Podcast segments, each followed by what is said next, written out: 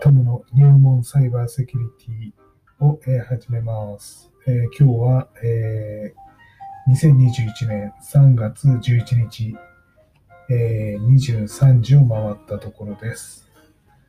えっ、と、今日は3月11日ということで、えー10年前に東日本大震災が起きたということで、今日たくさんの、えーテレビやラジオで、えー追悼の、え言葉を聞きました、えーちょうど10年前、僕は、え横浜にある拠点でですね、えちょうど開発した、委託先が開発した、え物流機械の、え設置工事に立ち会っていて、まあ、結構大きな機械で、重さも10トン以上ある大きな機械を2台、えー設置をしていたときに、えー2時46分に、えー地震に遭いました。重い機械でまだアンカー固定してなかったんで、まあ、機械がハの字に動いて、まあ、間にいた、えーまあ、職員が、委託先の職員が挟まれそうになって、えー這いつくばりながら間から出てきたりとかして、もう大パニックでした。上からのものは、あの、なんだろう、天井の資材が落ちてくるわ、壁は剥がれるわ、結構あの、館内にある拠点だったんで、あの、あそこ埋め立て地なんですね。関東大震災で出た瓦礫を埋め立てて、館内の、えー南側っていうんですかね、みなとみらいあたりはもう瓦礫で、瓦礫の埋め立て地だったみたいで、結構揺れたんですね。で、結果、地震が収まった時に、あの、床がちょっとなんか波打った気がして、技師が水平測ったら建物がやっぱり傾いてしまってて、まあ、その後結構大変で、今でも傾いたまんまですけど、機械は当然水平保ってるんですけれども、まあ今、当時そんな状態で、で、住んでいたところが横浜市の、えー磯子区の陽光台ってところだったんですけれども、えーまあ館内から歩いて帰ったんですけど、鎌倉街道がすごい人で、でまた余震で、ちょうどヘルメットがあったんで、ヘルメットかぶって、えー若手の、えーまあ、同僚と、えーまあ、歩いて帰ったんですけれども、まあ、当時歩いて帰ったんですけど、今考えれば、歩いて帰ってはまずかったなと。結構危なかったですね。うんまあ、鎌倉街道は車もすごい渋滞していて、その横を、もう歩道を溢れるぐらいの人が、まあ、あの、鎌倉方面に歩いていくという、そういうような状態で、まあ、結構大変でしたね。まあ、子供も小さかったんで、なんとか帰らないとと思って帰ったんですけれども、まあ、あの時はそうせざるを得なかったのかなと。今だったらね、帰宅同じじゃん。ていうか、帰宅しないで拠点で待ってる。あの、まあ、少し落ち着くまで待ってるという判断をしようかなと思ってますね。まあ皆さんも当時どういう、えー過ごし方をしたのかなと。まあ、いろんなドラマがあるんだろうなという気がします。それと僕は東北出身なんで、やっぱり、まあ、仲間が被災して、まあ、家族行方不明になってしまったり、亡くなったりっていう、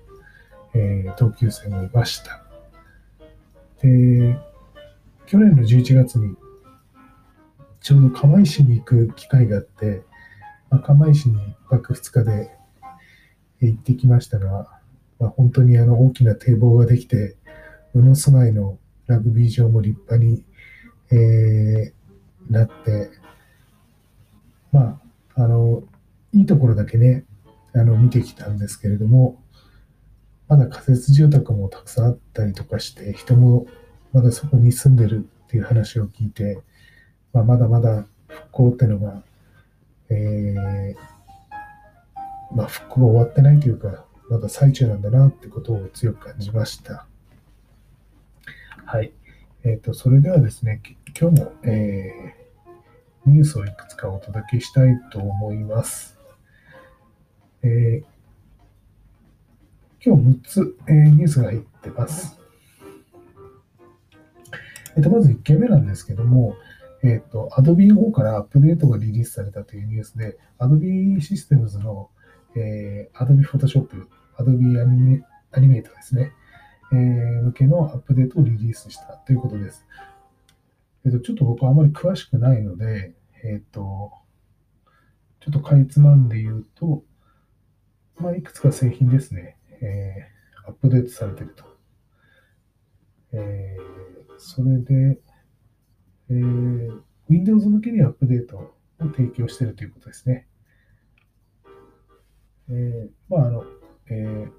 まあ、ファーオーバーフローの脆弱性があったみたいで、えー、一応脆弱性のクリティカルということなので、あの使用している方は Adobe の、えー、ホームページを見て、えー、アップデートの方を、えー、必ず行っていただければと思います。えっと、二つ目ですが、あちょっと僕もあの使ってるんですけども、えっと、楽天モバイルに行政指導ということで、総務省から、えー、通信の秘密や個人情報の流出があったということで、え、指導が入ったということです。え、総務省は楽天モバイルで、え契約者向けアプリにおいて個人情報や、え通信の秘密が流出する不具合が発生したことを受け、同社に対して行政指導を行ったというものです。え楽天モバイルが利用者向けに提供するコミュニケーションアプリ、楽天リンク、ピンクのアイコンのやつですね。利用者の個人情報や通信の秘密が漏洩する問題が生じたことを受け、行政指導を行ったということです。でこのアプリはシステムメンテナンス中に一部の顧客へ異なる ID を付与する不具合が発生していたと。関係ない顧客に関する情報が閲覧できる状態が発生したと。ああ、なるほど。で、登録名、プロファイル画像、連絡先情報、不在、えー、あちら、発着新履歴、チャット履歴などが閲覧できてた。で、これが判明したのが11月13日ということで、15人の情報流出が確認されているということです。さらにこのアプリではシステム不具合により解約後も電話番号に紐付く個人情報が削除されるデータが残存する不具合があったと。そのため、えー、契約ですかね、契約解約後にですね、別の利用者が同じ電話番号で利用した場合、当アプリで登録名やプロファイル画像、連絡先の情報など、以前の契約者に関する情報が閲覧できる状態だったと。これは2020年10月5日に明らかになったと。一件の情報流出が確認されていると。はあ、なんかひどいシステムですね、これ。うーん。消し込みができでできてなかったってことですね。で、これらの問題について同社より経緯の報告を受けた総務省では、個人情報保護や電気通信事業者向けのガイドラインに違反し、通信電気通信事業法における通信の秘密の漏洩が発生したということで、組織体制や、え業務管理、安全管理対策、委託先管理など抜本的に見直して、再発の防止を図るよう文書より文書により指導したということです。あ、これ最後にある委託先管理って書い監督ってあるんで、うんまあ、委託先の方に丸投げしてたんでしょうね、きっと。で委託先もなぜこういうことが起こる、うん、起こらないようにしなかったのか、してなかったのか、システムの設計どうなってるんでしょうね。テストもしてないんじゃないかなと。これやっぱもうリリースしただけみたいな。だから怒るべくして怒ったんじゃないかと。だからやっぱり安い委託先にやらしてるんでしょうね。きっと仲良きするために。まあ、きちんとした業者使わないと、こうなりかねないですよね。まあちょっと僕も楽天ユーザーなんで、ちょっと驚いてはいますが、ちょっと改善の方をしてもらいたいなと思います。え、続いてですね、アメリカのサップですね。サップの方から3月の定例更新をリリースしたということで、え、深刻な脆弱性に対応したということです。えっと、札幌ホームページ見ると、あの結構細かく、えー載ってました。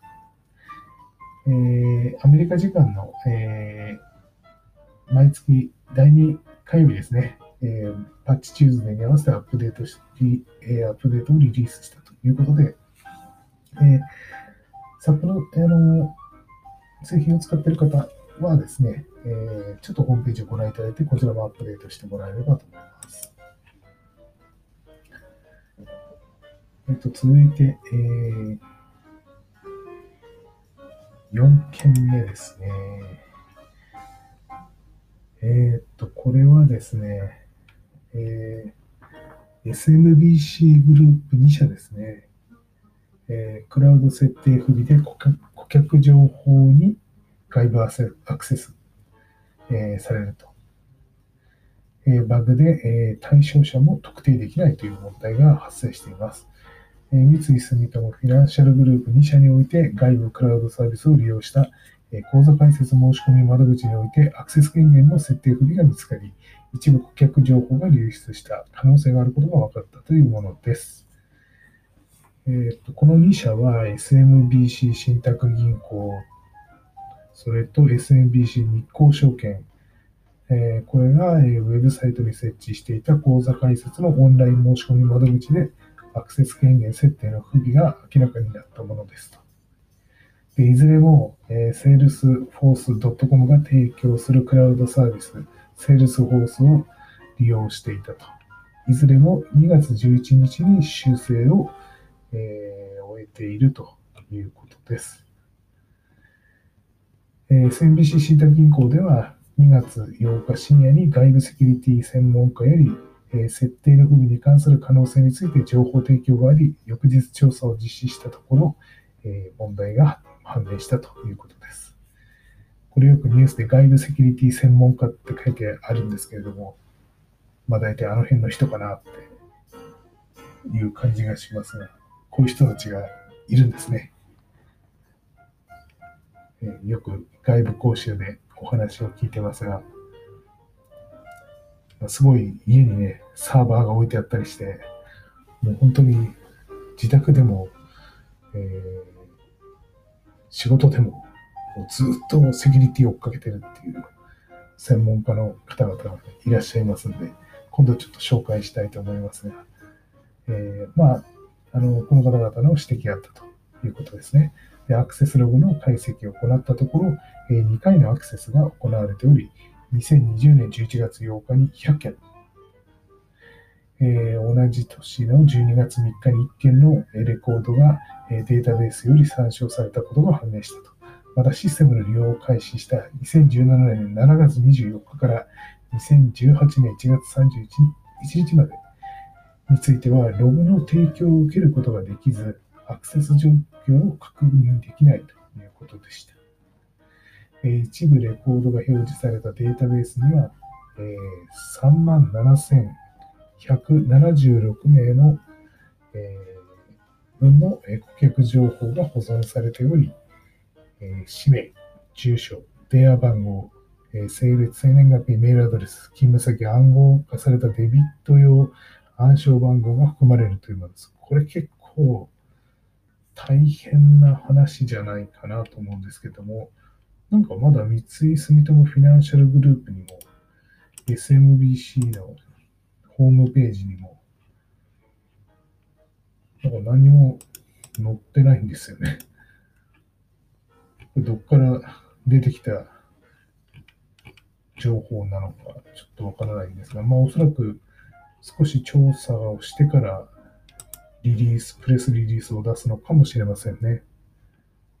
うん、まだ出てないですね。まあ、詳しくはちょっとホームページを引き続き追ってみたいと思います。はい。それでは5つ目ですが、あの、アパレルの、えアーバンリサーチですね。この、えー通信サイ通信サイトに、通販サイトに不正アクセスがあったということです。アパレル事業を展開するアーバンリサーチは、同社の通信販売サイトが外部により不正アクセスを受け、会員情報が流出した可能性があることが明らかになったというものです。同社によれば3月8日に公式オンラインストアにおいて不正アクセスを確認、調査を行ったところ、前日7日夜から8日昼にかけて第三者による不正アクセスがあり、顧客情報が外部に流出した可能性があることを、えー、公表しています。えー、対象となるのは UR クラブである顧客31万7326人で、氏名、住所、電話番号、生年月日、性別、メールアドレス、会員 ID、会員ステージなどが含まれています。同社では不正アクセスの発信元である複数の IP アドレスからの通信を遮断、セキュリティ対策を強化したというものです。同社では対象となる顧客の会員資格を停止し、事情の説明を行っていると。また、個人情報保護委員会に対しても報告を行ったということです。はい。そうですね。うん。まあ、こういうのってあれですかね。会、会、うん。クレジットカードってまた別管理なんですかね。クレジットカードの情報ってのはあんまり、こういう同じサーバーに入れてないんですかね。ちょっと詳しくわからないんですが、そこは大丈夫なんですね、きっと。うん。不正アクセス、どうやって不正アクセスしたか知りたいんですが、ちょっとまたこの辺も、えー、調べてみたいなと思います。え、最後に、えー、こちらは千葉県の芝山町ですね。え委託先でランサムウェア感染と情報流出の可能性というものです。えー、これは千葉県の芝山町は、え、委託先のサーバーがランサムウェアに感染し、住民に関する外部情報が外部に流出した可能性があることを明らかにしたというものです。道庁の第5次総合計画、えー、策定支援業務を、えー、受託する、あ、また、あれですね、ランドグレインですね、2月23日のランサムウェアの感染が発生したものと、データが暗号化され、3月2日には、えー、情報流出の可能性が明らかになっているというものです。で今回は、えー、意識調査票を発送するために抽出した、えー、道庁住民の個人情報4000件が保存されていたと。氏名、性別、青年あ、郵便番号、住所などが含まれていると。道庁によればデータ暗号化されたことによる業務への影響はないというと言っています。一方、調査中の段階としつつも、えー、情報流出の可能性があることから、ウェブサイトで事態を公表したということです。ランドブレインでは流出の有無や影響など調査を進めており、3月中をめどに、えー、予定している調査結果を踏まえて、同庁はさらなる対応を進めていくということです。えランドブレインは、えー、復興支援や地方創生事業などを手掛けており、複数の自治体から業務を受託していると。えー、今回の問題を受けて、えー、業務を受託していた一部自治体が事態を公表していると。そうですね、ここのところ、えー、岸和田市、それと、えー、旭川市でですね、まあ、個人情報が流出していると。これで3件目の公表ですかね、ランドブレン関係ははい。ということで、えー、今日は6つのニュースをお伝えしました。えー、っと、そうですね。まあ、また、あの、アップデートリリースのニュースがありますので、そちらの方、えー、抜かりなく行ってください。えー、それではニュースは以上です。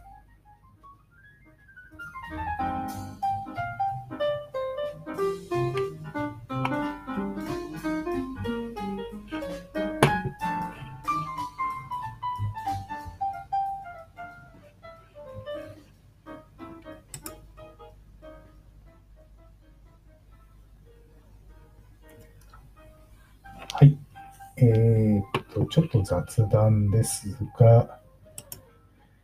えーと、今日、うん、IPA の、えー、ホームページを見てたんですけど、まあ、あのセキュリティ情報が、えーまあ、ここ、えー、3月に入って、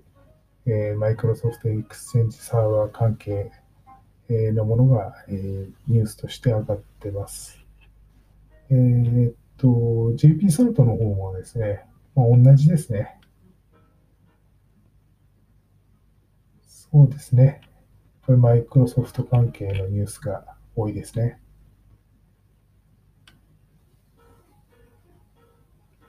えっと、JP サードのウィークリーレポート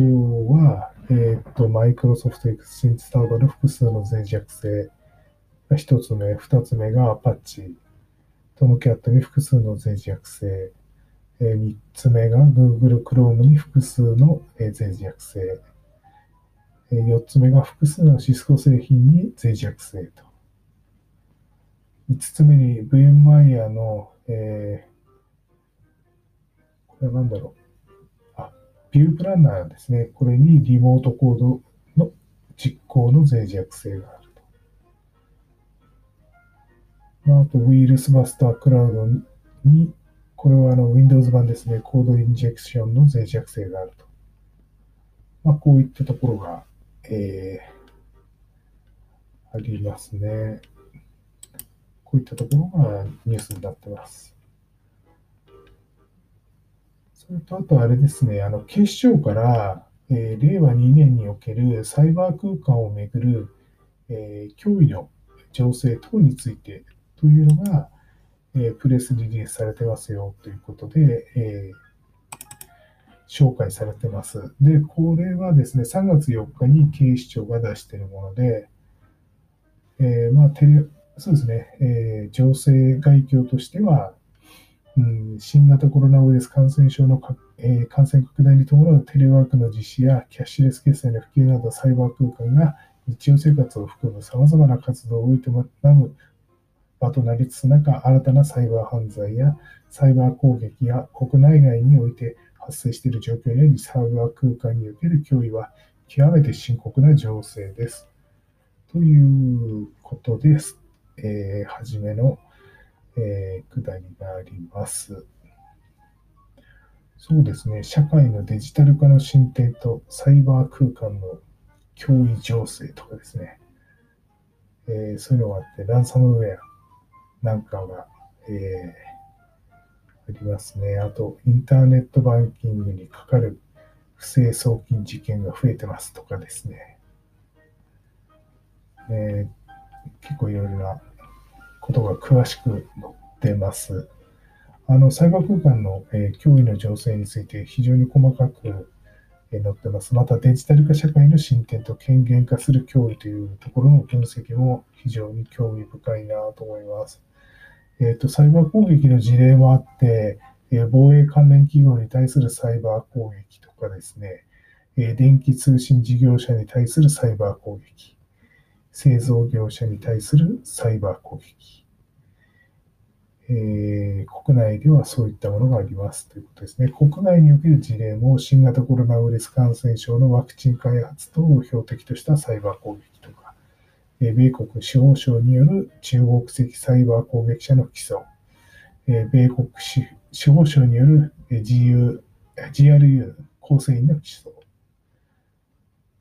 訴、これあれですね、GRU っていうのはロシア軍参謀本部情報局ですね。それと、IT インフラ管理ソフトウェアの脆弱性を利用したサイバー攻撃と、まあ、そういったことが載っています。あと、サイバー攻撃の、サイバー犯罪の事例とかですね。えーかなりあの身近な話題もあります。あと、警察の取り組みっていうのがあって、これもちょっと面白いなと思ったら、こんなことやってるんだっていうのがよくわかります。えあと、脆弱、えサイバー空間における脆弱性、えの、えーこれは何て読むのかな。新作行為。深いに、えー検索の策に、新作行為っていうんですかね。行為等の観測状況ということで、IP アドレスで、えー数を示してますね。アクセス件数とかですね。センサーにおいて検知したアクセス件数の推移とかですね。これ結構面白いなと思って今見てます。警視庁のホームページからですね、えー見れますし、もしくはあの、えー JP サートのですね、ホームページから、えー、紹介がありますので、ウィークリーレポートから見れるようになってますので、ぜひご覧いただければと思います。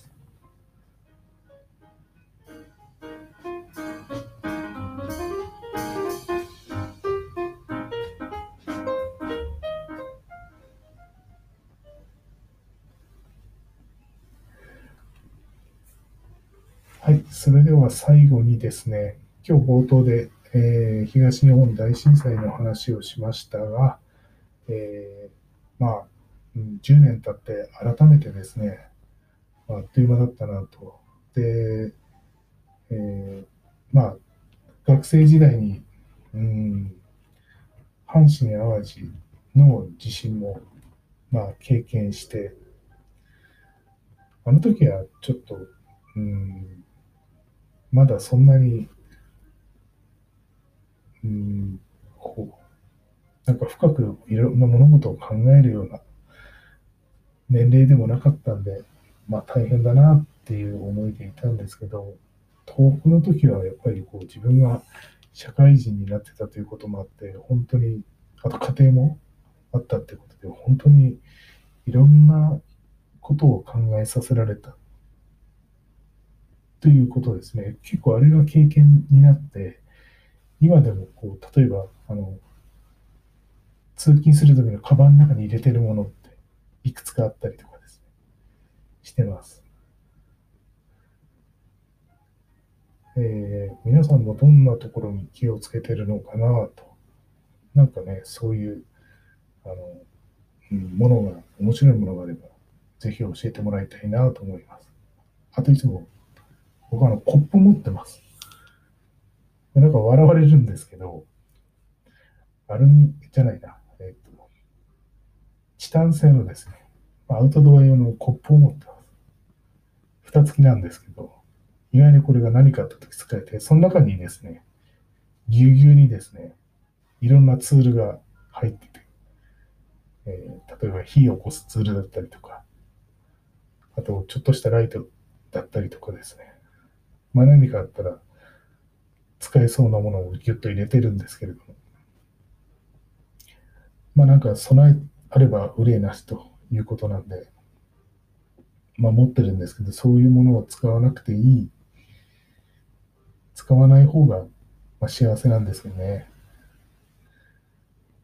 まあ、もし使う時が来たら、本当に大変な災害が起きてる時ではないかなと思いながら、今日もカバンの中覗いてたんですけれども、はい。ねまあ、さっきあの、ちょっと話した釜石に行ったって話は、釜石の復興の、あの、ちょっと取り組みで、あるスポーツを今でもやっていて、まあ、試合をしに行ったんですけれども、まあ、釜石って、あの、昔から、まあ、あるスポーツが有名で、僕もそのスポーツを長年やってきてるんですけれども、まあ、子供の時にあの強かったチームが釜石にあって、もうそのチームはないんですが、まあちょっと寂しい、子供の時よく応援行ったんで寂しいなと思いながらちょっと秋、秋ですね、釜石に行ってきました。うん、まあまだまだ復興遠いんですが、元にはなかなか戻れないんですが、えー、できることを少しでもえー、個人個人でやっていって、僕らもなるべく東北に行ってお金を落としたりとか、